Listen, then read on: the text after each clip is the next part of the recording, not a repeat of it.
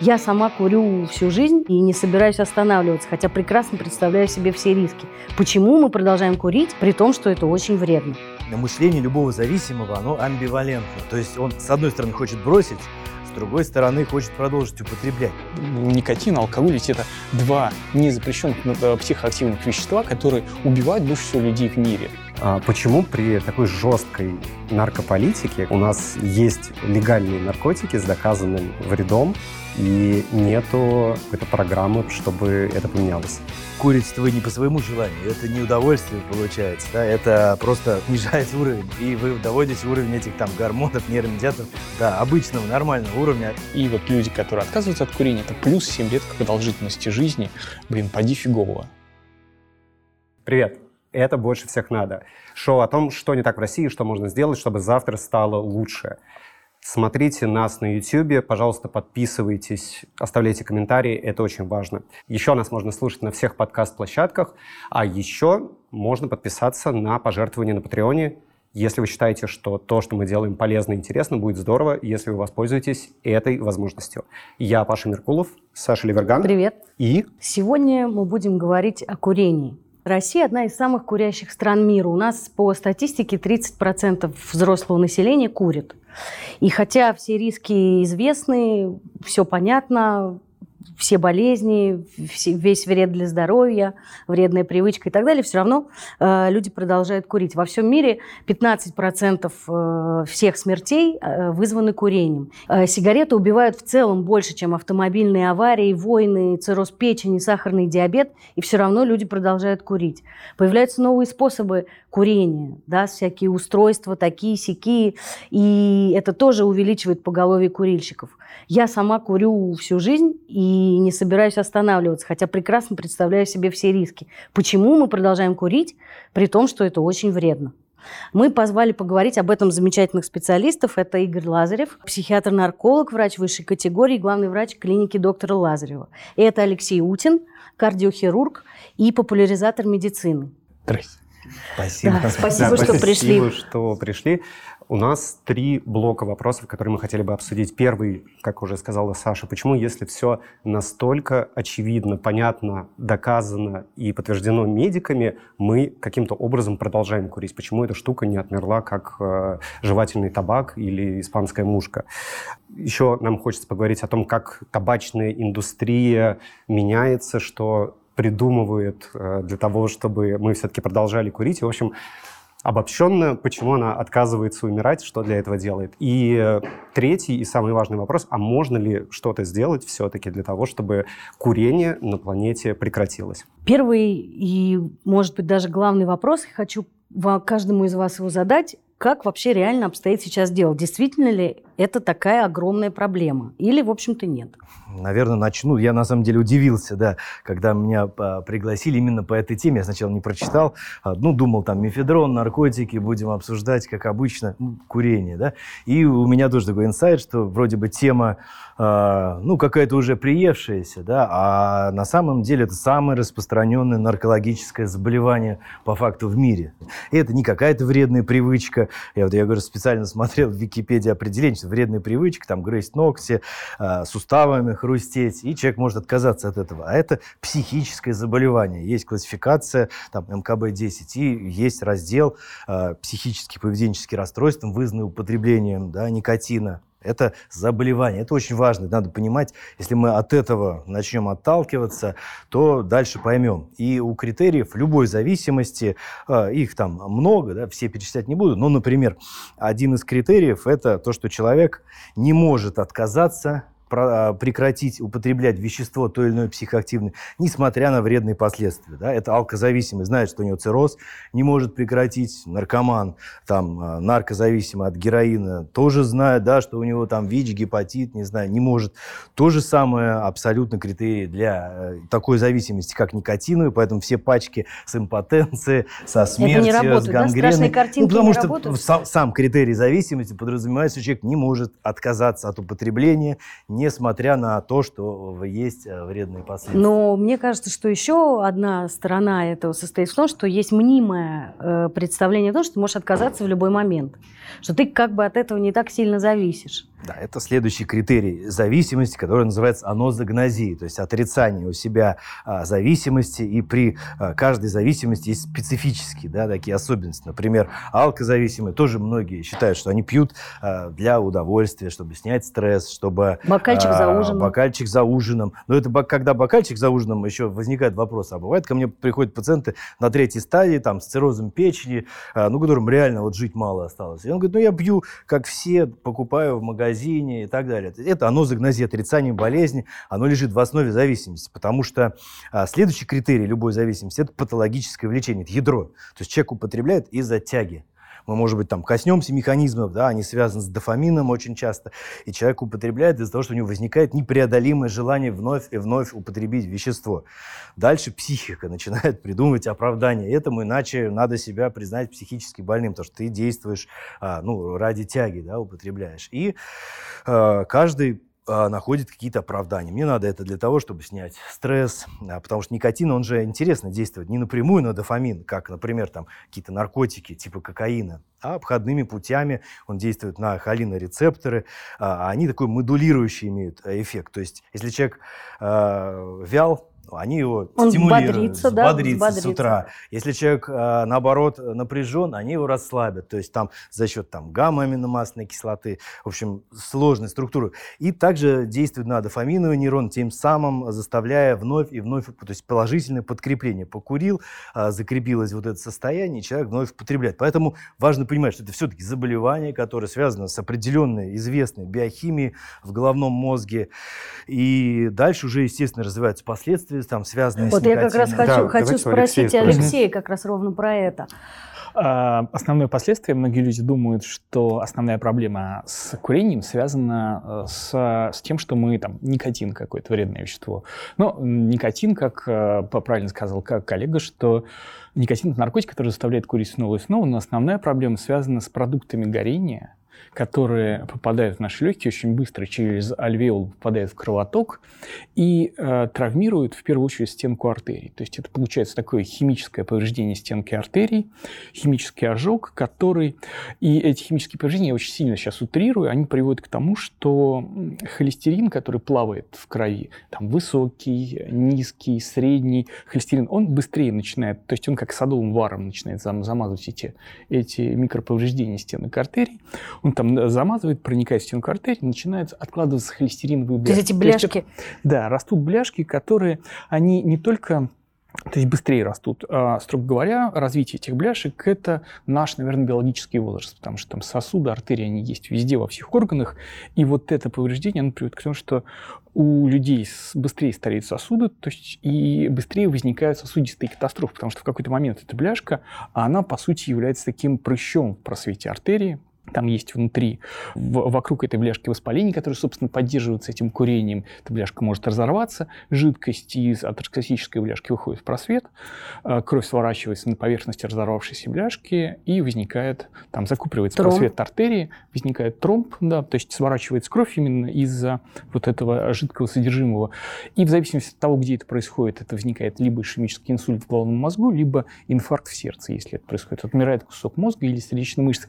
И вот это думают, самые что частые это- причины смерти. Да, ну то есть э, вот примерно где-то там чуть меньше половины россиян, это вот такой механизм смерти возникает. Многие думают, что там рак легкого это основная проблема или там какая-то импотенция гангрена. На самом деле вот до, наверное, больше трети людей, которые погибают от инфарктов инсультов в нашей стране, погибают от, вот, от курения. То есть Но ведь это основной очень фактор. сложно связать с курением, потому что это не какая-то очевидная вещь. То есть с раком есть такое распространенное мнение, что ну, вот рак – это точно от курения.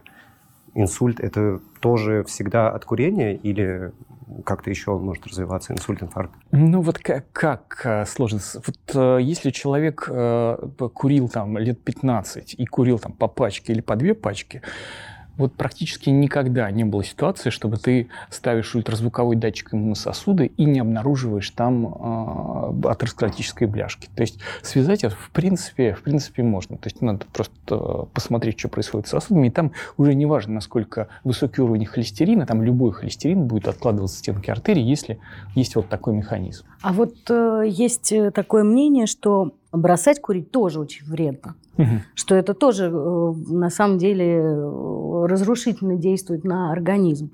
Это так? Есть два мифа, мне кажется, вот, э, вот как коллега смеется, Игорь смеется. Постоянно встречается с этим, что врач, врачи, э, врачи все запрещают, зап, ну, врачи все курят, запрещают резко бросать курить, там ОРЗ развивается очень резко. Очень резко, да. И что э, вот, а мой дедушка еще там курил до 90 лет, это есть универсальный дедушка на всех, на всех жителей. Это каждый действительно, вот да, это те самые оправдания, которые придумывают курильщик для того, чтобы оправдать свою зависимость. Но это действительно не так. Я не знаю, что это за врачи, которые э, не рекомендуют. Может быть, я, знаете, как, какая история? Может быть, этот миф пошел из-за хирургических стационаров, где э, ну, есть действительно серьезная проблема с, с людьми, которые попадают э, в хирургию им запрещают курить, у них на какой-то момент после операции, из-за того, что им не дают курить, они лежат на кровати, у них начинают работать ресничатые эпители, и у них идет, э, от, отходит мокрота, и они начинают кашлять. А-а-а. Из-за этого кашля у них могут э, ну, там, возникнуть проблемы со швами. Да? И может быть, вот есть такая Ах, вот история... отсюда ноги растут. Может быть, отсюда. Вот я вот предполагаю. Ну, смотрите, во-первых, э, действительно, да, вот я сейчас тоже готовился немного. А, за рубежом врачи очень мало курят. А у нас, э, ну, многие, которые сами курят, естественно, они придумывают, да, вот это отрицание, оно и э, на пациентов может позиционироваться там как-то. А второй момент, э, ну, все-таки я сказал, что это зависимость заболевания, и к отказу надо подходить тоже серьезно, да, у каждого синдром а, существует синдром отмены у каждого вещества психоактивного. Там, у алкоголя это похмелье, к нам люди обращаются, там, мы проводим терапию с наркотиками, там, с опиоидными, это ломка. А, синдром отмены есть и при а, прекращении употребления табака, и э, его надо корректировать. А, тяжесть можно, в принципе, даже определить заранее. Есть определенный там шведский а, тест, где а, человеку задается шесть вопросов, три из них связаны с тем, насколько рано он а, курит в течение дня. Если он там прям а, Давайте нам не проверим. Ну, грубо говоря, вот проснулись вы, да, через сколько первая сигарета? Это очень момент. Часа через четыре. Это уже все-таки какой-то, да, там средний будет результат. Потому что некоторые люди просыпаются, и, и первое их действие – это сигарета, дай бог, там с кофе, да, может быть, без кофе на голодный желудок. Второй момент связан с тем, от какой сигареты проще отказаться, от утренней там или в течение дня. А, потом а, может ли человек, вот мы вначале говорили, в самолете, да, вот эти флешки сейчас курит, может ли человек отказаться в вынужденных условиях, ну, например, там, в каком-то коллективе, ну, да, ребенке. Я могу. Да, это тоже, видите, все говорит в пользу а, определенной степени выраженности никотиновой зависимости, и а, чем она меньше, тем ну, и абстинентный синдром, соответственно, будет более гладко протекать. Но предсказать это, вот мы по таким косвенным признакам мож, можем, он сочетает в себя как чисто физически, соматически, да, проблемы там с легкими, начинаются э, мокроты и так далее. И психически самое главное э, компонент это бессонница, раздражительность, плохое э, настроение, тревога, да, связано опять же с, те, с теми нейромедиаторами, как перепады настроения могут быть достаточно длительное время. И из-за этого человек, иногда родственники говорят, лучше ты там иди э, продолжи курить, да, чем нам тут мозги выноси. Поэтому все-таки надо подходить к этому, э, ну, серьезно. И я сегодня тоже читал комментарии. Одни люди говорят, что легко бросил, вообще никаких проблем не было. Да, другие говорят, что чуть ли не несколько месяцев испытывали и перепады настроения, и проблемы со сном, а, и повышенную тревожность. Это связано уже скорее там а, с предрасположенностью в целом. Вот, вот эти а, рецепторы дофаминовые, да, у них они в одном состоянии, человек быстро восстанавливается, а у других людей наследственная может быть предрасположенность, и у него быстро развивается зависимость, тяжело протекает синдром отмены. Поэтому все-таки к этому надо подходить серьезно, и там дальше мы подойдем. Есть препараты, которые у некоторых есть доказанная эффективность в лечении там, никотиновой зависимости, например, варениклин. У меня был, был пациент, который 40 а, лет без перерыва курил а, по две пачки в день. Следующий, кстати, критерий – это количество выкуриваемых сигарет. До 10 считается там 0, баллов, да, если вот к той ш- шведской этой шкале. А некоторые люди курят там 30 э, сигарет в день, 50. Нет, вот он 30 это курил нереально. 40 сигарет в день Ого. э, на протяжении 40 лет. Мне поэтому он этими цифрами запомнился. И а, он вообще думал, ни разу не прекращал. Вот не было перерывов у него. Он с этим препаратом, в принципе, вполне комфортно, с подобранной э, схемой терапии, без синдрома отмены, смог отказаться. И там через три месяца мы с ним общались, он а, ну, полностью отказался от... А вот э, я хочу, я Прости. хочу сейчас, сейчас я только Да, хочу да. Алексея спросить по поводу бросания. Вот если ты бросишь эти бляшки, они рассосутся, что ли? А нет, они не рассосутся, бляшки вообще не рассасываются, если вам обещают рассосать бляшку. Ну, это, в общем, да, это волшеб... Вы встретились с волшебником, и, в общем, э, да. Но их эм, вообще задача вот этой терапии, которую мы назначаем, там, отказ от курения, там, б- терапия препаратами для снижения холестерина статинами, а, заключается, если у курильщика у вас есть бляшки, то вам нужно принимать эти препараты. Вот, э, то, э, соответственно, мы этими препаратами и отказом от курения мелиорируем вот эту жидкость внутри, которая есть А. в этом, в этой атер- атеросклеротической бляшке, в этом прыще. То есть мы ее подсушиваем, э, возникает меньше вероятность ее разрыва. То есть мы на самом деле э, боремся же там с холестерином, отказываемся от курения не для того, чтобы не потому, что нам что-то не нравится, потому что мы знаем, что если ты откажешься от курения там, или начнешь принимать вот эти препараты, ты подсушишь эту бляшку и уменьшишь вероятность ее разрыва, а значит инсультов, инфарктов. То есть мы ориентируемся на сосудистые катастрофы, поэтому мы уменьшаем вероятность. А с этими новыми средствами никотина нет у вас опыта? Потому что с, с сигаретами понятно, это были Да, там да, смолы многолетние и- исследования, все понятно. из Мгм. бляшки. А эти новые, наверное, А, еще не успели исследовать. Так, или уже таким же они приводят к проблемам. На самом деле новые э, средства для а, получения никотина, они теоретически менее вредные. То есть, ну, так как больших исследований, так Да, как это же прошло просто ме- там. мало времени прошло, в них действительно есть какие-то канцерогены, там акрилеин, ацетальдегид э, внутри, то есть они могут в процессе испарения там на этих на, на спиралях образовываться канцерогены, но сами вот эти вот э, активные вот эти молекулы, свободные радикалы, Ну, это которые повреждают теоретически, стенки теоретически они да, должны их быть. меньше, их рассматривают как, с точки зрения концепции снижения вреда, их рассматривают как, если человек уже их использует, он в принципе может То их есть, если я как- перешла от сигарет к, этим, к да, этим он, в принципе, пыхалкам. может их использовать до, какого, до момента, пока он не будет готов от них отказаться. Вот. И категорически, категорически против все научное сообщество, э, по- против начала употребления, то есть когда это употребляют дети или начинают, э, начинают Да, употреблять дети. подростки. Да, мы Да, к этому это подойдем. Я да. хотел по поводу... Я, за- я, кстати, хотел спросить еще по поводу... по- Вы говорили вот про тяжесть. А Мне интересно, вот у меня иногда бывают такие ситуации, я общаюсь с пациентами, они мне говорят, что ну я же совсем не курю там типа одну-две сигареты раз в неделю и так далее. И мне кажется, что это даже более тяжелая ситуация, чем такие злостные курильщики. Потому что злостные курильщики понимают, что они вредят здоровью. Ну, А это люди, которые отдельная курят- история. Это так же, как сейчас, ну, может быть, вернем к этим, перейдем флешкам Да. э, и прочему, да. Да, я Давайте хотела я- еще одну вещь. Да, давай. По поводу зависимости я хотел уточнить. Мы а, понимаем, что табак, никотин – это наркотик, по сути. А, он работает так же, как и другие наркотики с точки зрения возникновения зависимости? Или у него есть какая-то специфика? А, Ну, у каждого вещества психоактивного есть специфика, но в принципе механизмы схожи. Да? Если мы про наркотики понимаем, я посмотрел сейчас сказать, таблицу тяжести вреда психоактивных веществ. На первом месте там, понятно, опиоид, на втором алкоголь, легальное абсолютно вещество, а на шестом никотин, то есть марихуана, там, психоделики, МДМА, что-то. Все это ниже никотина, надо понять. То есть наркотики, которые полностью запрещены, они по вот этой тяжести вреда Характерно, к что алкоголь гораздо выше при ну, этом. алкоголь социально вообще приемлемый, да, то есть это уже вопрос отношения, потому что одни вещества социально приемлемы, и нам кажется, что это э, от них там, да, менее как-то развивается зависимость, другие э, социально неприемлемы, запрещены законом, но от них зависимость более медленно развивается, поэтому, да, никотин, он, вот как я рассказал, действует на ту же дофаминовую систему через э, холинорецептор. И э, в системе награды вызывает желание вот вновь, вновь это патологическое влечение, тягу.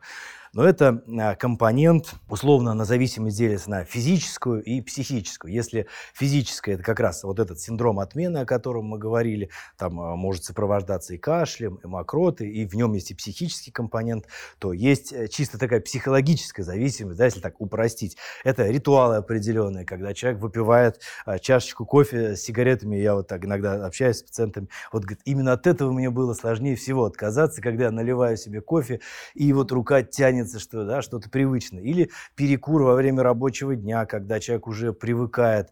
А, или или знак, него... означ... Э, знак окончания рабочего да, дня. Да, определенные такие психологические моменты, ритуалы, и поэтому психотерапия, она занимает всегда, должна занимать как минимум там половину а, ваших интервенций. Это в первую очередь мотивационная определенная интервью, когда надо понять, ну, в какой стадии человек находится, да, потому что вот правильно доктор заметил, одни люди курят, да, также с другими веществами, и им кажется, что у них все в порядке, они к изменениям не готовы. Здесь мы можем какие-то интервенции проводить, да, там рассказывать Но больше о вреде, того, даже не то, что, прошу прощения, то есть дело не в том, что не готовы, а наоборот, как бы даже, ну вот я как раз такой человек, я получаю удовольствие от курения. Я абсолютно не, не намерена от этого отказываться. Хотя я вот слушаю вас про бляшки, особенно когда вы описываете механизм, мне немножко не по себе, но хочется закурить. Это вот механизм, кстати, зависимости, когда любой зависимый, почему нельзя, врачи иногда э, соматически пугают у нас там пациентов алкоголь алкоголиков, да,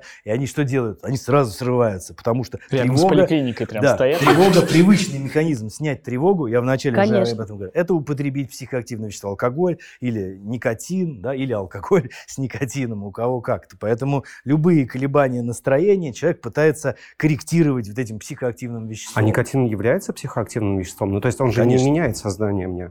А, я нет, такой это... же, как и был. Ну, это когда... вам так кажется. Да? Это все психоактив... психоактивные вещества, это не психоделики, которые там вызывают галлюцинации. Это те вещества, которые действуют вот на вот эти системы головного мозга, да, на дофаминовую систему, там, на разные нейромедиаторы. Просто у каждого вещества, ну, есть напрямую, да, там, кокаин, там, мефедрон, которые прямо бьют там на эти дофаминовые рецепторы, и вроде все понятно. Есть вещества, там, алкоголь обходным путем, да, там, а, опиоидные наркотики тоже по-другому через там систему эндогенных опиоидов. Но все действует на нейромедиаторы, и в итоге в основном а, так или иначе все связано с дофамином, потому что это система подкрепления, система награды, система мотивации. И человеку, чтобы получить дофамин, а, не химическим путем, надо применять какие-то действия совершать. Да? Вот вначале мы там беседовали, что эволюционно люди изучали какие-то территории новые, там, читали книжки, ну, как-то развивались, получали награду в виде дофамина, секс, а, подкрепление, да, пищевое, то есть вкусно поесть, там, не знаю, заняться спортом, физическая нагрузка.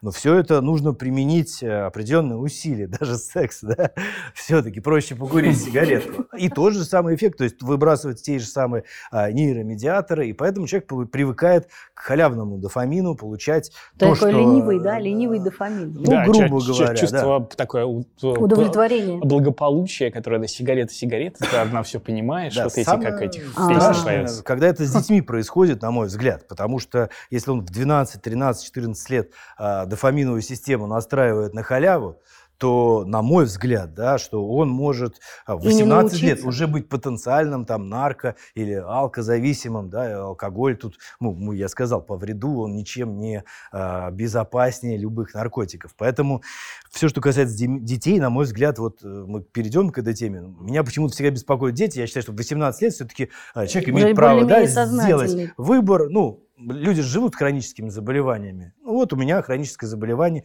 никотиновая зависимость, и я не хочу там лечиться, я хочу курить, да. А что касается э, детей 11 лет, 12, 13, для которых я смотрел специальные блоги в Ютубе, где рассказывают там о жижах этих для вейпов, да, какие-то делятся обзоры. Это вот это кошмар. Я говорю, что я узнал вот об этих флешках, э, средства доставки от сына там 11-летнего, э, я даже не, ну, как бы я с этим не сталкиваюсь. Я говорю, «А что это такое? ну, ты погугли. Я почитал. Он говорит, у нас в классе уже, ну, я ему там объяснил, да, что это... А дети-то, естественно, Это не, не у всех понимают. папа может объяснить. Ну, дети-то флешка, флешка, круто, и потом, да, И потом у него флешка, я же тоже хочу флешку.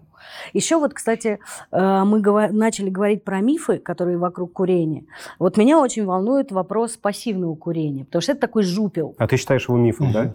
А, да, я считаю, что это миф. Так. Разберемся. Да, но вот то, что, собственно, собственно доктор о чем говорит, о том, а, что нужно делать мотивационное интервью, в том числе и с вами, чтобы, э, чтобы разобраться со всеми этими мифами. Причем это не а, мотивационное интервью, оно проходит не как вот э, там патерналистски. Я вот надел белый халат, я доктор, и я сейчас вам расскажу, как ага. надо жить. А сейчас уже это такая партнерская история, доктор спрашивает, вот, а, выясняет ваше представление о том, что там, никотин мне нравится, там, а вот что пассивное курение это миф и так далее. И последовательно давает какие-то там ссылочки на исследования, какие-то эти. Он так или иначе работает с вашими представлениями курения, объясняет, там показывает вам, как бляшка выглядит, вот она привет передает там, и так далее.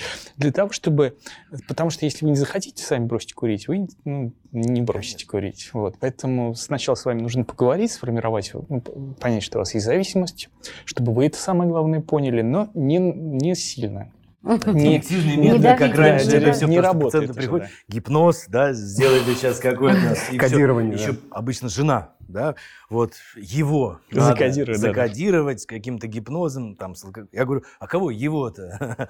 ну, он там за дверью сидит, но он зачем вам нужен, вы как бы это, вот. Можете через дверь. Вот. Да. То есть есть э, доказательства медицинские о том, что пассивное курение, э, курение рядом с э, другими людьми наносит им вред. Конечно конечно, вне всякого сомнения, там и, и повреждает там, здоровье детей, сердечно-сосудистые заболевания, обструктивная болезнь легких простуды, внезапная младенческая смерть, это все связано с пассивным курением. И, конечно, это в первую очередь это дети страдают от этого, но и родственники тоже, у них повышается вероятность сердечно-сосудистых заболеваний. Ну, это опять же, потому что человек, э, он вдыхает э, вот эти вот продукты горения, продукты Они же горения. очищены уже моими легкими. Нет. Нет, но вы же выдыхаете, выдыхаете дым. Продукты горения. 7 тысяч, что ли, да, э, и соли тяжелых металлов. Там все, наверное, вся таблица Менделеева в обычных. Да, и более того, есть интересная такая история, что там а, нет вот такой вот прямой корреляции между количеством выкуренных сигарет и повреждением сердечно сердечно-сосудистой системы. Даже человек, который а курит, вот так? курит мало, он все равно повреждает. Там он считает, что вот я две сигареты только курю, а там не такая зависимость. Там вот если ты две куришь, ты уже прям нормально себе повреждаешь, и там разница между 2 и 20 не так, чтобы сильно большая. Это, это, это ну, удивительно. Нет, 20, Наверное, 20 да, есть предрасположенность э, к э, вот этим проблемам Курить точно таким людям нельзя, да?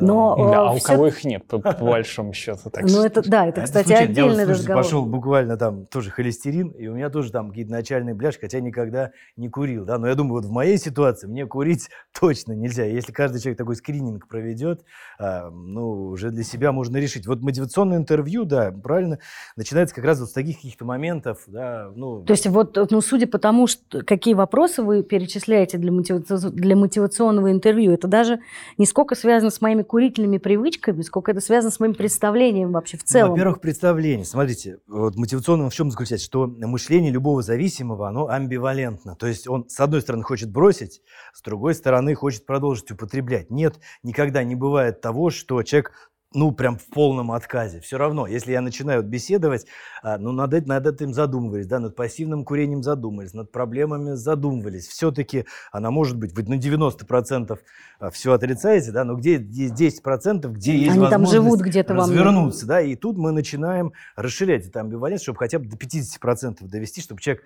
ну, был в сомнении, да, он хотел, с одной стороны, бросить, да, и уже у него зародились сомнения, но с другой стороны не может из-за того, что у него есть физическая там психическая зависимость, и дальше мы ему предлагаем решение. Это очень сейчас такие вот, да, на самом деле тонкие моменты, и человека подводим. Потом, когда вот уже он созрел, предлагаем ему какой-то вариант программы лечения, да, и там а, в этом а, есть даже срыв как часть выздоровления. Человек может принять решение окончательно бросить, а, да, и потом сорваться. Главное здесь чувство вины не включать, не снимать это чувство вины веществами, а, ну там никотином, алкоголем, да, а понять, что это рецидив, да, ну человек там сорвался, прикурил один раз. Это не значит, что надо продолжать сейчас опять уходить а, в срыв полноценный, да, это можно проработать, какая была причина, там стресс не справился и так далее. То есть э, все это вот, да, современная психотерапия достаточно недирективно, плавно работает с вашими убеждениями. Вернее, мы с вами, да, в таком партнерском альянсе. Поэтому, я думаю, даже если вот вы сто процентов уверены, да, чуть-чуть мы можем Вы уже меня расшатали меня. Можно, да, можно там попугать бляшкой, понять там, где там, или сказать, вот вы детям своим вредите, например. То есть найти те, Какие-то те рычаги, точки. те рычаги, куда можно там нажать, надавить, да, и тогда вы начнете задумываться, даже если до этого вы считали, что никотин просто невероятно ароматное вещество. А потом, когда поймете, да. что курите вы не по своему желанию, это не удовольствие вы получаете, да, это просто как бы снижается уровень, и вы доводите уровень этих там гормонов, нейромедиаторов до обычного, нормального уровня, а если бросите, это трезвое удовольствие, оно будет намного выше. Это просто часть зависимости. Мы сейчас говорим об этом как о проблеме, которую можно решить с помощью нарколога, но ее же можно решить и без помощи нарколога. Есть же люди, которые бросают сами, которым для этого не нужна никакая помощь.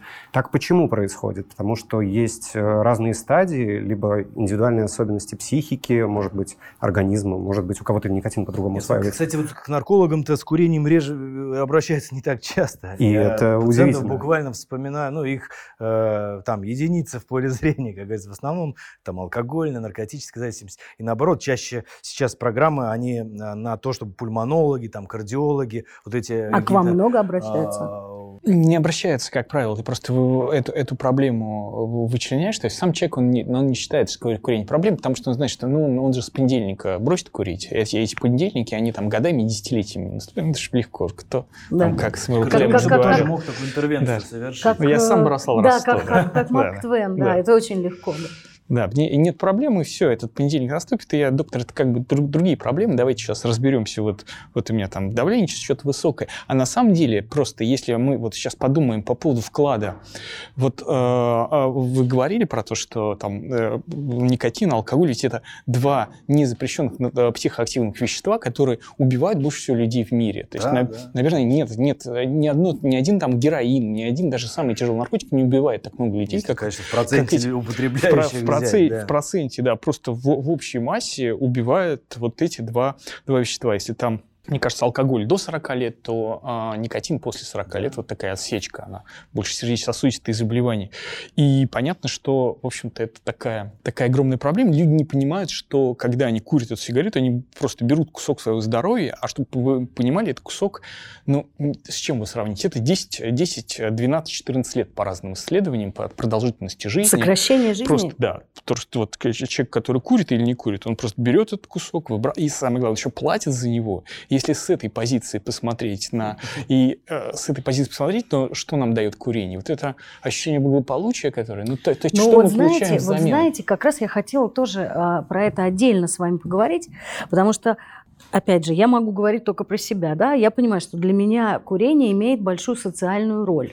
Угу. Да, то есть для меня этот, это ритуал, это способ коммуникации. Ну, то есть 14 э, лет жизни за способ коммуникации вы готовы отдать? Ну, ну просто 14 лет, причем ну, в, ну, в конце... сразу 14? Может быть, 10? Ну, 10, окей, 10, 10 лет. При этом мы знаем, что там, если, например, лет в, в 30-40 отказаться от курения, то мы практически не потеряем. И вот люди, которые отказываются от курения, это плюс 7 лет к продолжительности жизни. Блин, поди фигово. Это, это такое, такая интервенция, но я не знаю, какие, какие еще медицинские манипуляции. Ну, смотрите, это, еще вот момент такой, что любая зависимость, она э, биопсихосоциальное явление. Вот это То есть она составная. важно понимать. Я всегда про это говорю, ну, по крайней мере, вот мы концепции такой жестко придерживаемся. У нас а, три составляющие, например, медицинская, это там медикаменты, да, которых это и пластыри, может, и заместительные терапии, там, и табекс и так далее. А, био, да, зависит от генетики, предрасположенности и так далее. Но социальный вклад, он порядка 30%, да, вот они Ого. поровну. То есть, если у вас все окружение курит, если в детстве у вас родители там курили, и э, мне иногда журналисты звонят, а вот э, детские сигареты, да, так вот это начинается все на самом деле э, в этом возрасте. Я общаюсь с пациентами, которые у нас проходят лечение, там, реабилитацию, выздоравливают. Все начинали, воровали где-то сигареты в 7, в 6 лет, э, в 8, в раннем достаточно возрасте при общении к психоактивной. Понятно, что не все, кто курили в 7 лет, станут там зависимыми, да, но если сыграют вот эти факторы в совокупности, психологически, ну, психологически понятно, кто мы воспитывается, да, в идеальных там без э, психотравм, травм, без каких-то проблем, без тревожности повышенной, вообще живя в мегаполисах.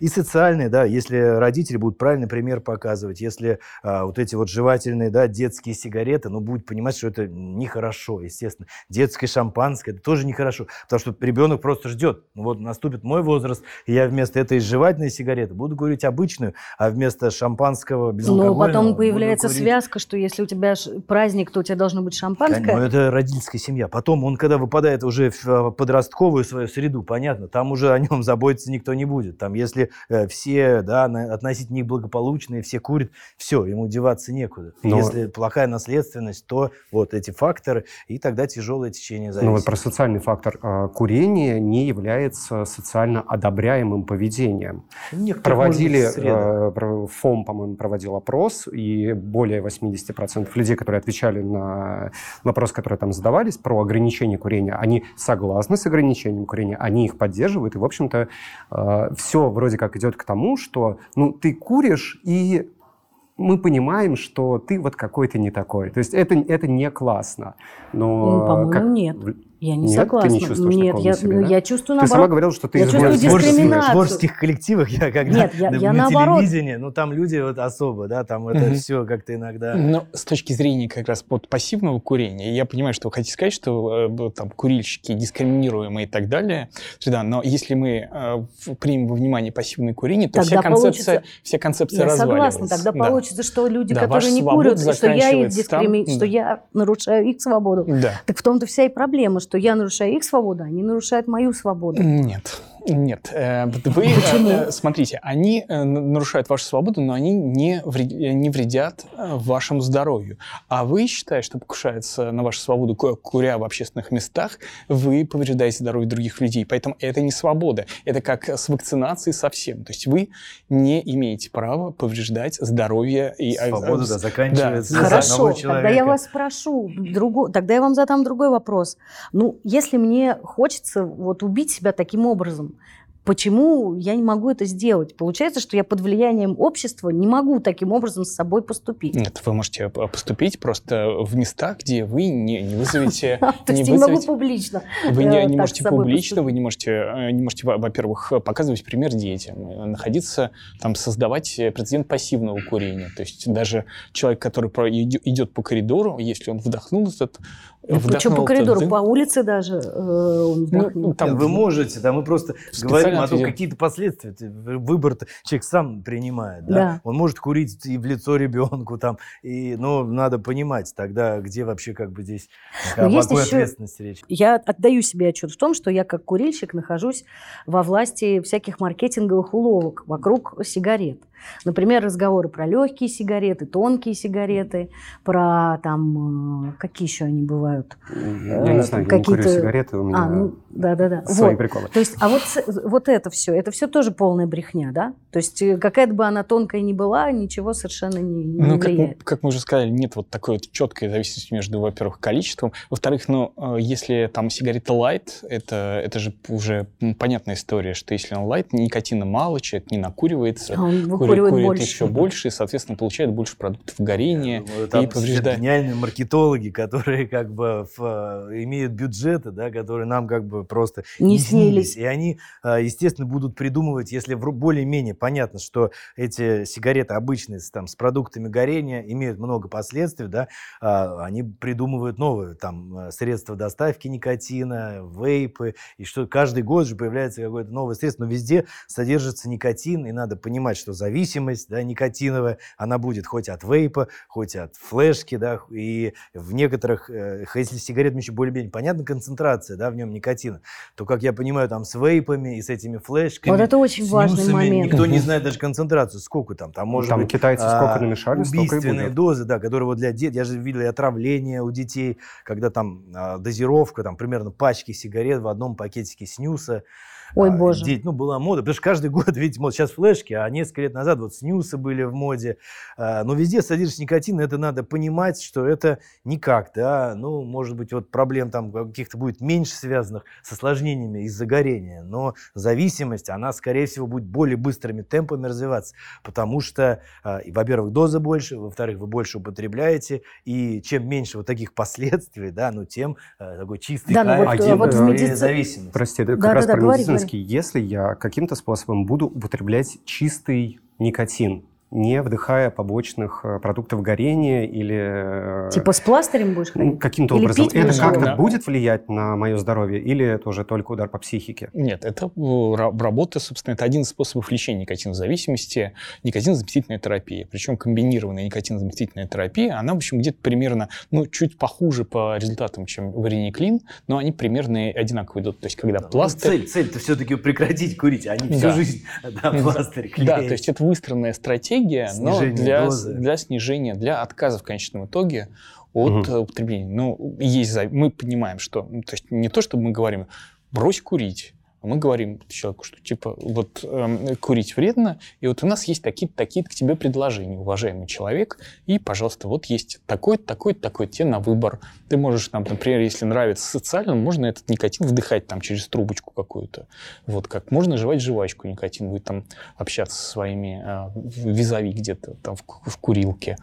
Можно использовать. То есть, э, ну, как с точки зрения снижения вреда, вот, вот это все обставить ну, так, все чтобы голове, вам было да, ком- комфортно. Да. только в голове. А Если... вот эти вот все, вот то, что ты, Сейчас, вот, да, э, вот у тебя, смотри, какая штука, вещь да? прекрасная.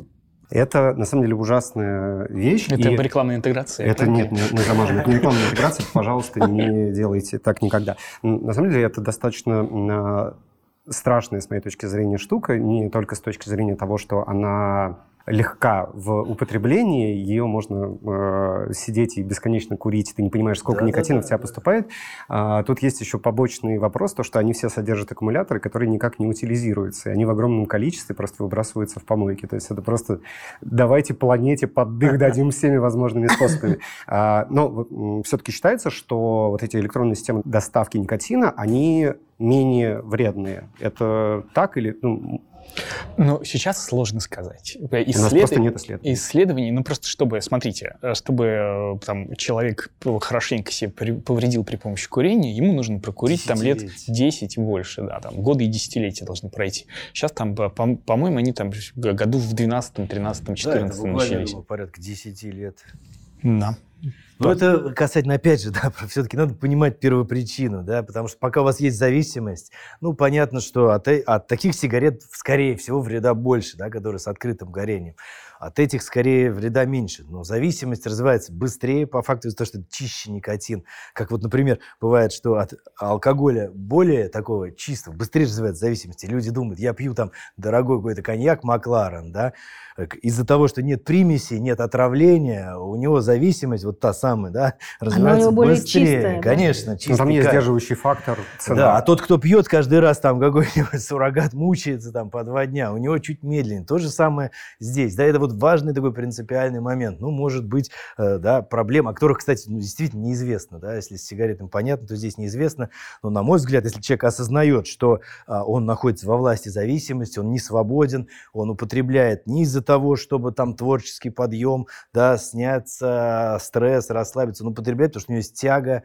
И все критерии зависимости, я вначале сказал, например, рост толерантности тоже здесь, да, как с алкоголем, как с наркотиками. Сначала нужно там одна, две, три сигареты, потом дозы растут и могут достигать там космических, там две-три пачки, да, абстинентный синдром, который, да, тоже я сказал. То есть все абсолютно критерии зависимости, если человек э, хотя бы получает информацию, понимает, да, он зависимый. И многие люди задумываются момент, а в этот момент, вот я иногда так, так популяризаторством да, занимаюсь, мне сейчас фидбэк получает, что люди там какой-то вот Куджи там год назад или два, там полтора посмотрели, поняли, что зависим, и не хочет, человек решил, что ему не, не хочется быть зависимым, ему хочется быть свободным, получать дофамин не химическим путем, там, спорт, секс, еда и так далее. И а, люди вот с такой уже мотивацией сами отказываются, и тогда вопросов не встает продает, да, что лучше там электронные сигареты или лучше свобода лучше, чем не свобода. Но меня смущает э, вот в этих вот всех э, новых способах доставки,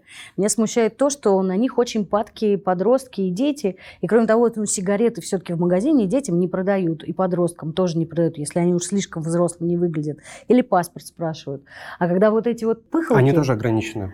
Их тоже, Они- не, про- их их тоже- тоже не продают, да, но это регулирование, оно не так давно появилось. На самом Мгм. деле, в общем-то, результат появления что Айкоса, что всех этих э, электронных испарителей, это борьба с курением, потому что Да, производители придумают, о, а как бы нам тут интереснее пролезть мимо законодательных рамок, чтобы... Законы не успевают, да. Я потому что каждый год я на телевидении иногда хожу и обсуждаю, да, то пытаются запретить там вейпы, а, кальяны, да. Ну, кальяны, что, паровая смесь. Вот я, говорю, выходил в ресторан буквально на днях.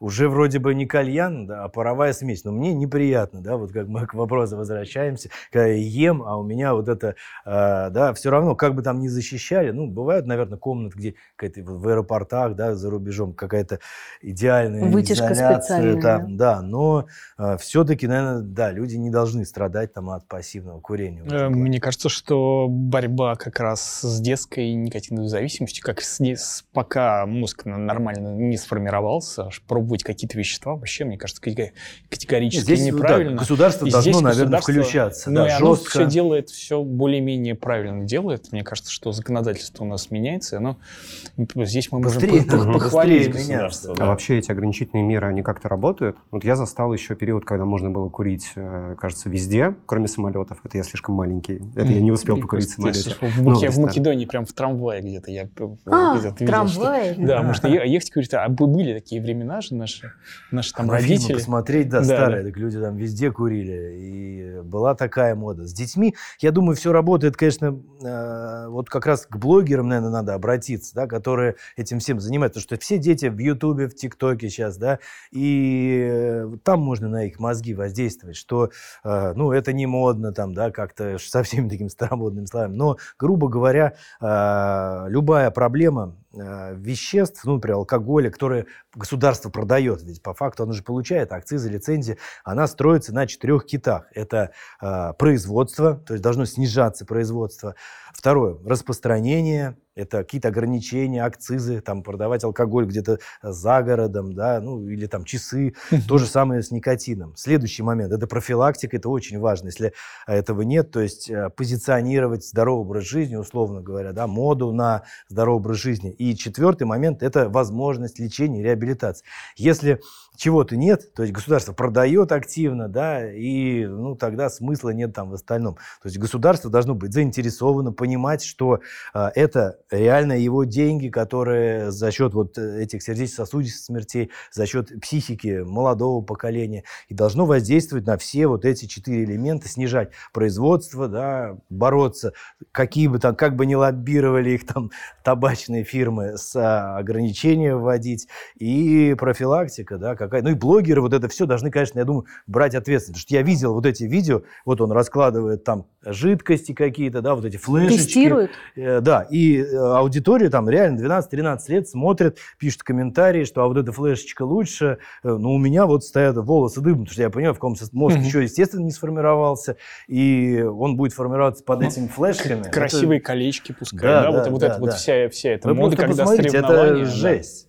Да, и, соответственно, возникают вот такие проблемы. Но знаете, э, что вот еще интересно, что я не знаю, согласитесь вы со мной или нет, но у меня такое впечатление, что на курение как э, на массовую проблему как слегка подзабили. То есть она особо не фигурирует. Вот я сейчас тоже, когда готовилась к эфиру, ну, я не видела особого какого-то количества интервью на эту тему, роликов каких-то новых. Или я заблуждаюсь?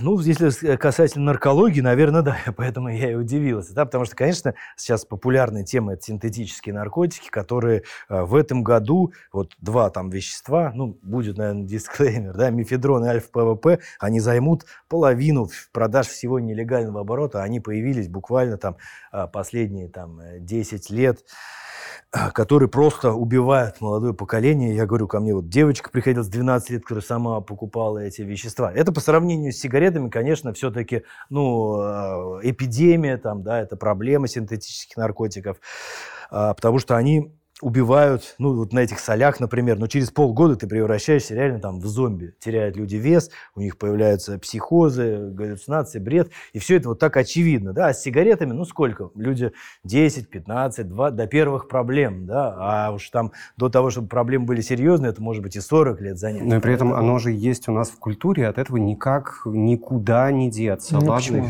Ну, почему не деться? Ну, потому вот что я буду смотреть старый фильм, и там э, Жан-Поль. Бельмондо выйдет с сигаретой, или я посмотрю, на самом деле, новый фильм. То есть у нас же у нас есть регулирование того, как э, табакокурение должно быть показано на телеке, но, господи, кто его этот телек смотрит? Ты заходишь на любую платформу, и Да, там эти откроешь ограничения не Netflix, и действуют. они там все прекрасно. И э, для того, чтобы ну, как бы, вот одна из вещей, о которых мы хотели поговорить, а можно ли действительно что-то сделать для того, чтобы постепенно, очевидно, да, это не сразу может произойти, но чтобы постепенно э, табакокурение стало просто каким-то атовизмом. И мне кажется, очень сложно от этого избавиться именно потому, что это все в образах и в картинках у нас есть, В э, культуре. которые просто, да, ты не можешь никуда выкинуть. Ну, всё- Черчилль с сигарой, ну вот как? Ну, м- мне кажется, что сейчас молодое поколение очень мало ориентируется на Черчилля. Все-таки На Бельмондо. Да, да, Спросите, кто Бельмондо. такой Бельмондо. Поэтому я бы все-таки хотел сказать, что сейчас а, молодежь гораздо меньше курит сигареты, и мне кажется, за зависимость, я не знаю, как среди молодежи, вот мое личное мнение, что все-таки сигареты — это люди 30-40 лет. Э, Сигареты, вот, да. э, вот это курильщики сигарет, это основное. И с ними должна происходить работа, но, к сожалению, эта работа не происходит. То есть правильной работы у среди терапевтов не происходит, потому что у терапевта там 15 минут на прием, и, в общем, там много К наркологам, бумажек. как и- я сказал, они редко обращаются. Но здесь вот важно все-таки, мне кажется, и наше может нести, да, проф- такую просветительскую, не табакокурение, а никотиновая зависимость. Это, вот табакокурение такое социальное явление, да, а если все-таки у вас болезнь психическая, никотиновая зависимость, это чуть-чуть по-другому звучит. И уже человек выбирает, да, хочет он с этой психической болезнью жить, или можно сделать, ну, иногда простые шаги, там, да, обратиться за помощью и, э, ну, войти в ремиссию, перестать там употреблять.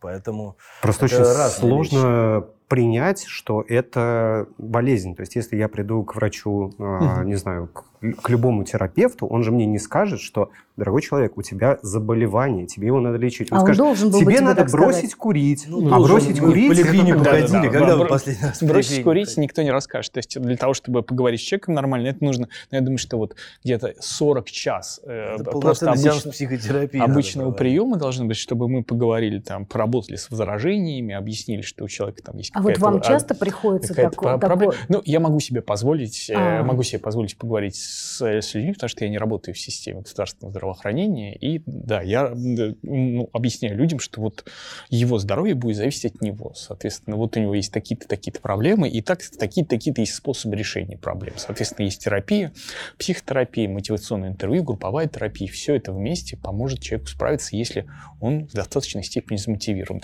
Мотивация – это другой. Вот вы задавали вопрос по поводу мотивации. Кто-то кто-то может с собой договориться, да, у кого-то хватает там. Для кого-то, ну, женщина, например, там, для нее беременность становится. Для многих моих пациентов часто, часто таким э, триггером вот инфаркт миокарда. Это как бы инфаркт миокарда, это не когда там что-то кольнул в груди, а это когда так болит в груди, что жизнь человека делится на две половины. Вот. И после этой, после этой отсечки он такой, и все. И, ну, как бы нет у него никакой особой зависимости. То есть это настолько страшно, настолько сильно его мотивирует. что- Соприкосновение со смертью. То есть важный а, момент соприкосновения со... Ведь беременность тоже где-то здесь новая жизнь рождается, да? Инфаркт – это ты ощущаешь ну, реально, что ты не Что ты бессмертен. конечен, да, Вы же да, поймите, это, а, я недавно даже видео это записывал, о конечности, о страхе смерти. У кого-то там седые волосы первые появляются. Человек понимает, что он не бессмертен. Так относиться к себе, а, ну, без, а, да, как бы, что мы относимся, как будто мы будем жить вечно, мы не умрем, а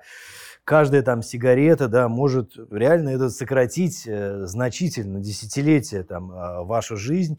И у кого-то такой щелчок происходит, и все, человек входит в стабильную ремиссию, он как бы иногда об этом вспоминает, да, ну там инфаркт, и э, у него выбор там не стоит, да, он понимает, что он либо умрет, если продолжит курить, и я понимаю хирургов, которым, конечно, если там сделано, когда тем более операция, там, не знаю, стентирование или идет лечение атеросклероза, а человек продолжает курить, но это все на смарку, да, такие труды. Да, И- стенд закрывается чаще всего у людей, Конечно, которые ну, продолжают. А вы курили когда-нибудь? Да. Да. Да? Да. А вы? Не, я вот не курил, поэтому как теоретик сегодня. Хорошо, у меня э, вопрос. Я э, курю с э, раннего возраста. У меня классическая история про курящих родителей, поэтому я могу свалить на них. Они виноваты. Это все социально одобряемая была, считаем, штука. У меня э, долгая история курения с перерывами, с разными попы- попытками бросить курить. Я отлично понимаю, что никотин вреден. Я отлично понимаю, что он мне не доставляет никакого удовольствия. А, мне от него хуже. Я, я знаю, что я брошу курить, мне станет лучше. И вот я прихожу к наркологу с такой вещью. Я, на самом деле, сейчас эту штуку транслирую, потому что а, это есть у многих людей, с кем я общался, из тех, кто курит. Ну, то есть, действительно, крайне мало людей говорят о том, что я получаю от этого удовольствие. Где-то в душе все понимают, что, на самом деле, удовольствие ты особо не получаешь. Вот как будет, будет выглядеть программа, а, которую нарколог предложит для того, чтобы вот выйти из этого состояния?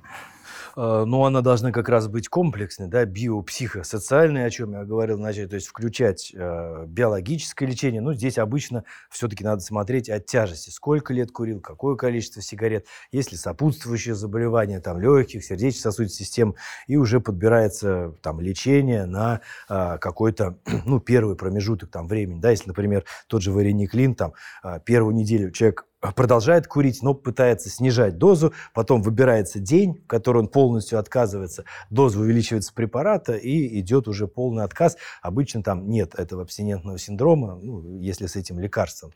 А, но самое, то есть это такая биологическая часть. Важная часть психотерапии, да, о чем мы здесь, по факту, мы такую групповую психотерапию проводим. Это то самое мотивационное интервью, понять, в какой стадии изменений человек находится. А, Он еще сомневается, или он уже принял окончательное решение. Если он принял окончательное решение, да, уже он готов к действиям, то а, мы его максимально здесь поддерживаем, назначаем терапию, проводим какие-то беседы. И идеальный вариант это хотя бы там 10 сеансов такой когнитивно-поведенческой психотерапии, чтобы с триггерами поработать, да, кофе, сигарет, то, что мы говорили, как перерывы замещать, как получать а, удовольствие или корректировать свое эмоциональное состояние не химическим путем, да, что там а, раздражительность тоже это может быть в норме и страшного от этого не обязательно ее надо там тревогу сразу снимать, да, она связана с отказом сейчас от вещества, через какое-то время проходит. Ну вот а, такая комбинация психотерапии и медикаментозной терапии. Желательно, конечно, выбрать а, ну, психотерапевта, с которым у вас а, будет контакт и будет возможность, ну вот хотя бы там 10 таких А, встреч. обсудить еще опасения, потому что это часто вот это вот женщины, почему боятся бросить курить, да и мужчины потолстеть. боятся. Да, боятся потолстеть. Потолстеть тоже, да. да, момент То есть а, объяснить, что, ну да, действительно бывает там 4 килограмма плюс в среднем, но, но с риски несопоставимы, и проработать тоже вот эту Ну, стратегию, здесь, ну, наверное, здесь как- можно уже и там и в диету, да, что э, там, ну, в этот период низкокалорийную, там, потому что есть лекарства, например, психотропные, которые тоже повышают вес, но это, ну, на чашах весов, да, там, он убирает симптомы, предположим, шизофрении препарат, но может быть набор веса, который диетой корректирует. Вот, на чашах а, весов несопоставимые вещи, да, чуть-чуть а, ре- решить проблему веса корректировкой диеты и здесь сэкономить себе там 10, да, 15, 20 лет, как сказал доктор, а, поборов а, никотиновую зависимость. Ну, побороть здесь сложно, это же хроническое заболевание, то есть войдя в какую-то стойкую стабильную ремиссию. Ну вот знаете, вы, вы вот говорили про такую важную вещь, что на самом деле химические э, наркотики затмевают уже само курение, как бы чуть-чуть вытесняют его, мол, это уже такая, ну, как бы все меняется, да, появляются новые способы убивать себя, что называется, да. А, но ведь, но ведь э, сигареты это первый, первый, собственно говоря, легальный твой Да. наркотик, который ты можешь попробовать.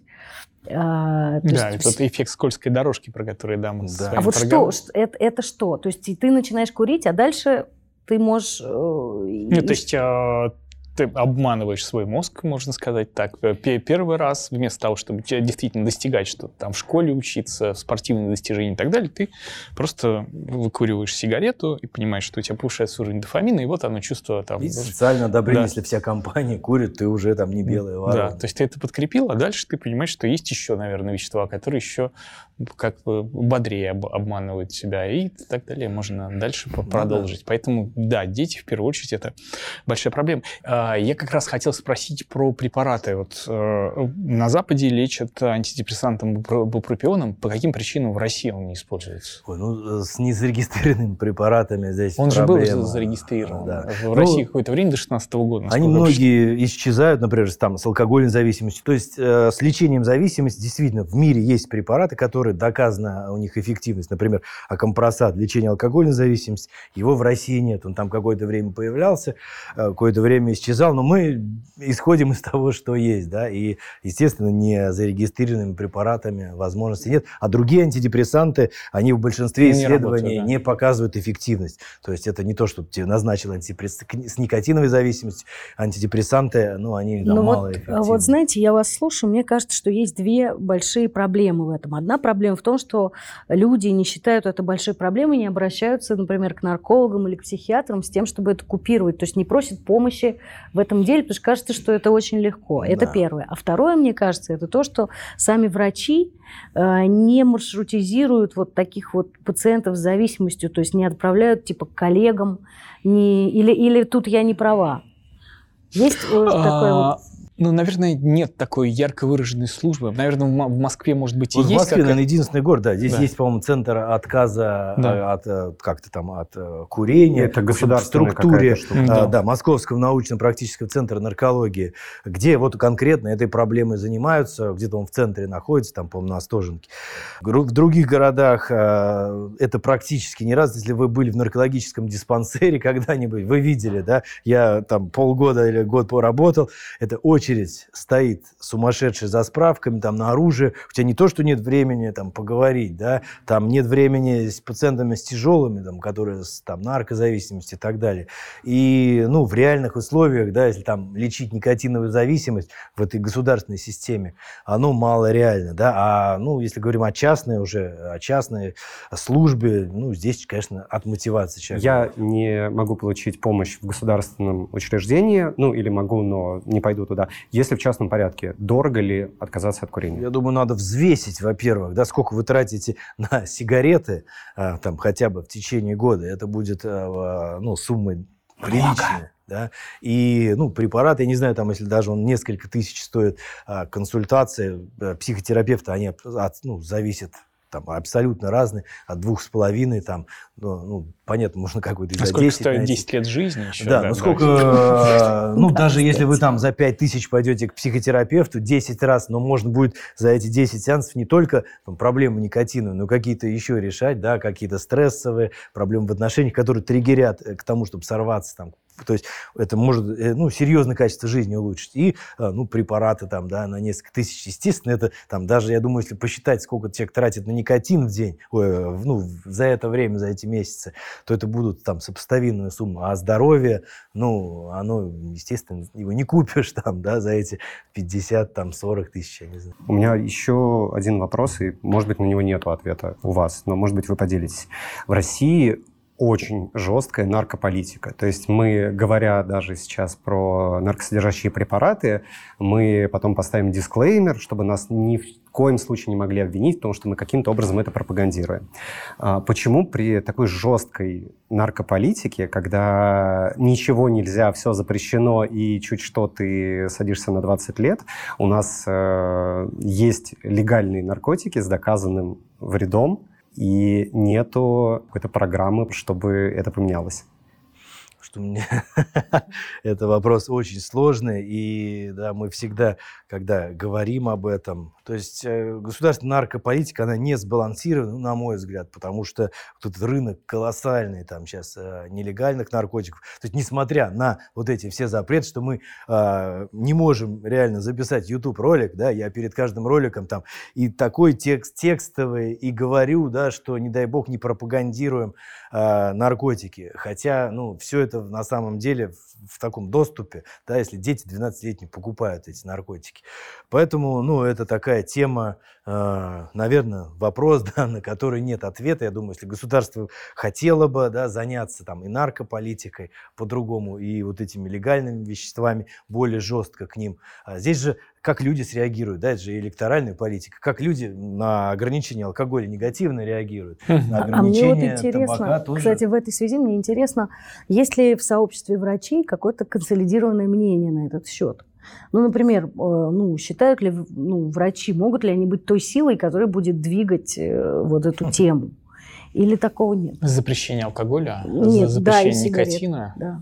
Мне, мне кажется, это прям очень сложно. Это же порушение основ, потому что это во всем мире такая, такая история. То есть традиции употребления алкоголя, традиции употребления никотина, они очень давно устоявшиеся. Их, конечно, надо во всем мире с ними бороться. Это не только проблема России. Ну, к политикам, да, потому что каждый шаг же у них ну, встречает сопротивление. Вот запрет там на, не, на час э, продажи, там где-то вообще какие-то бунты были, там, э, потому что запретили. Я помню, вот когда ковидная была эпидемия, в каком-то регионе э, решили сухой закон ввести, и там чуть ли не Под восстание было, да, люди вышли там на площадь.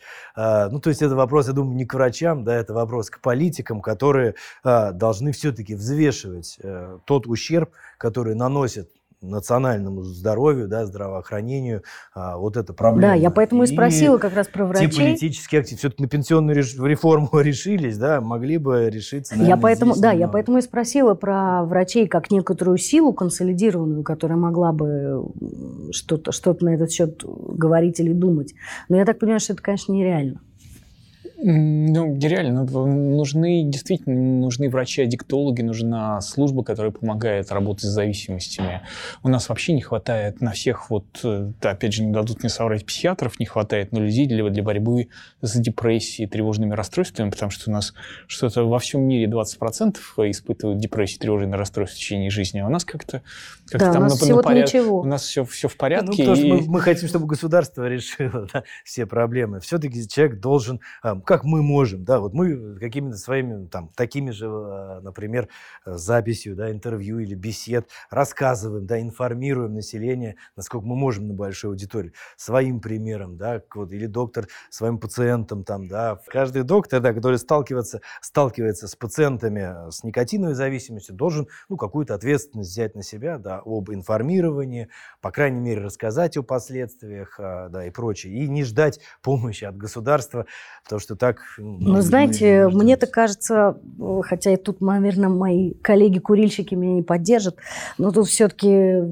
все человек должен сам для себя это решить и взять это в свои руки, а не ждать, что это за так, него кто-нибудь. Э, что-нибудь сделает. Говоря о... Ну, подхватывая Игорь, ваши слова, э, это же действительно очень важно человеку предоставлять информацию. То есть, когда это ты верно. борешься с чем угодно э, просто запретами, не рассказывая о действиях, о Конечно, последствиях, взвешенно, основа, да. ты не получаешь никакого эффекта. То есть, почему у нас так много синтетических наркотиков? Да потому что они запрещены. Все синтетические наркотики, которые появились, они появились как результат борьбы с наркотиками. Ну, да. И э, есть же там, и государство может организовывать какие-то там, ну, я не знаю, хотя есть и самоорганизации, то есть групповая терапия, да, там до программы 12 шагов, точно так же групповая есть терапия, группы, там да. суперэффективна в отказе от никотиновой зависимости. Там э, она, это, наверное, самая мощная. А есть программа 12 шагов для работы с никотиновой... Для всех, для обжор, анонимные обжоры, да, дети зависимых, естественно, там анонимный кокаинисты, они собираются, например, они не любят других наркоманов, потому что это элита у нас, понимаете, это а, тоже все вот так. У каждого наркотика своя история отрицания. То же самое с никотиновой зависимостью. То есть, в принципе, на самом деле методы-то есть. Вопрос а, как раз в том, что люди просто не признают у себя наличие этого заболевания. И э, ну, на это повлиять можно только вот такой информационной какой-то политикой. Потому что я говорю, э, даже какие-то иногда интервью, где просто об этом говоришь, приходит фидбэк, что люди бросили употреблять, люди, которые поняли, что у них зависимость, а не вредная привычка, и э, приняли решение, они находят способы, да, кто-то обращается к врачам, кто-то самостоятельно отказывается, вот, то есть наше дело все-таки, на мой взгляд, информировать, а методы, они существуют, есть и групповая терапия, и лекарства есть, и психотерапевты есть. Да, важно сказать, что действительно, вот я прям в камеру скажу, что вот, ребят, если вы осознали, что курение вредит вашему здоровью, если вы сходили или там у вас есть уже какие-то проблемы, был инсульт, инфаркт, есть бляшки, и вы уже понимаете, что по утрам вы кашляете, там, э, вы харкаете простите, а, откашливаете часть, э, часть своего легкого по утрам, то вот есть действительно психотерапевтические методы, есть лекарственные препараты, которые очень эффективно работают. Там в плане замещения есть прям целая стратегия. И есть специалисты, которые могут рассказать, которые могут показать вам. Через две минуты вы, э, через две недели от, от отказа от курения вы вернетесь к ним, там попробуете, поговорите, обсудите, обсудите ошибки. То есть это все, все рабочая история, с этим надо работать, и даже ваши какие-то опасения, там все это надо проговаривать, и даже ваши неудачи, это тоже там повод для того, чтобы сесть с врачом, обсудить его и еще раз еще раз вернуться к, к отказу от курения. Классно. Слушайте, да. я даже ты, стала ты думать в эту курить? сторону. Так, Нет, я, если я брошу, то я не знаю, что произойдет. Но во всяком случае... Вы заставили задуматься. Да, во всяком да? случае, вы меня заставили задуматься. Я, кстати, не, не кривлю душой, не то, что ради, ради камеры это говорю. Правда, реально. На самом деле я стала немножко с другой стороны на это смотреть. Я, Спасибо я тоже вам получил большое. от этого пользу. Я решил, что мне нужен нарколог, потому что сам я не вывожу эту историю. Спасибо вам Спасибо вам большое. Э, спасибо, что смотрели. Это был больше всех надо. Каждую неделю мы выходим на YouTube, слушайте нас на всех подкаст-платформах. И если вы сочтете нужных поддержать нас на Патреоне или на YouTube, мы будем вам благодарны. До следующей недели. Пока.